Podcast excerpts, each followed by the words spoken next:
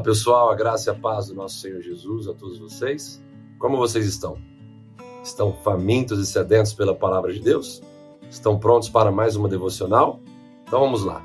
Hoje eu quero compartilhar com vocês Isaías capítulo 6, versos 1, 5 e 8, que dizem assim: No ano da morte do rei Uzias, eu vi o Senhor assentado sobre um alto e sublime trono, e as abas de suas vestes enchiam o templo. Verso 5: Então disse eu: Ai de mim, estou perdido, porque sou homem de lábios impuros e habito no meio de um povo de impuros lábios.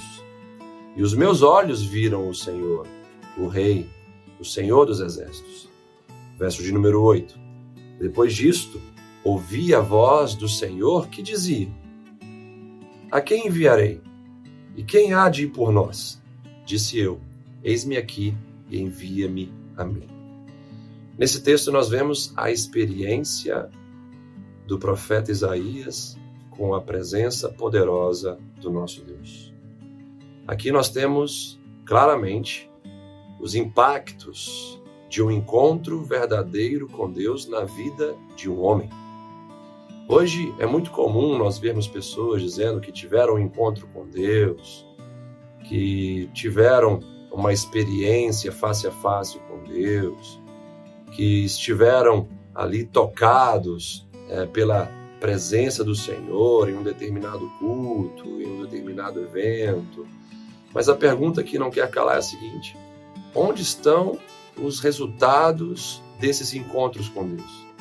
Na vida de muitos que dizem ter experimentado a presença de Deus. Onde estão esses efeitos transformadores dessa presença gloriosa do nosso Deus.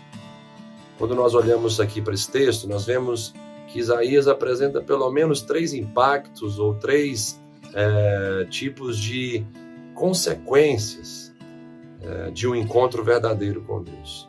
Primeiro impacto ou consequência desse encontro verdadeiro com Deus é ele ter olhado para cima ele viu o Senhor assentado no alto e sublime trono. Isso fala de um reconhecimento da soberania do Senhor, de que o Senhor está acima de tudo e de todos, governando com a sua sabedoria, seu poder e toda a sua majestade. Nós vemos também que Isaías olhou para dentro.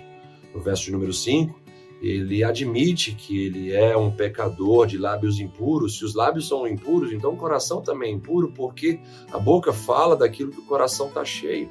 Então ele olha para dentro, ele olha ao seu redor, ele reconhece que está vivendo do lado de um povo pecaminoso também. Então, esse encontro verdadeiro com Deus não faz apenas ele reconhecer o seu pecado perante a santidade de Deus, como também reconhecer que o povo que estava ali é, com ele naquele tempo também era um povo que estava caminhando em pecado.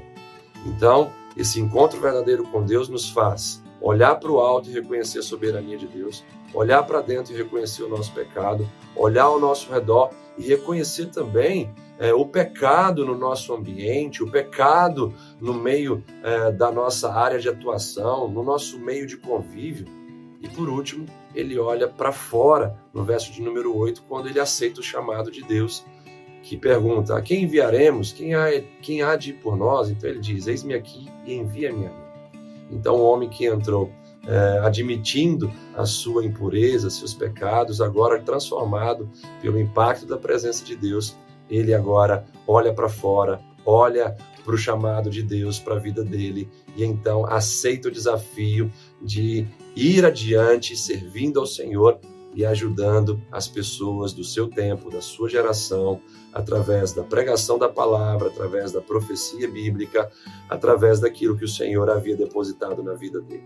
Então, se você de fato tem um encontro com Deus verdadeiro, você tem que olhar para cima, olhar para dentro, olhar ao seu redor e olhar também para fora, para a necessidade de Deus que está ao seu redor. Que Deus te abençoe e até a próxima devocional.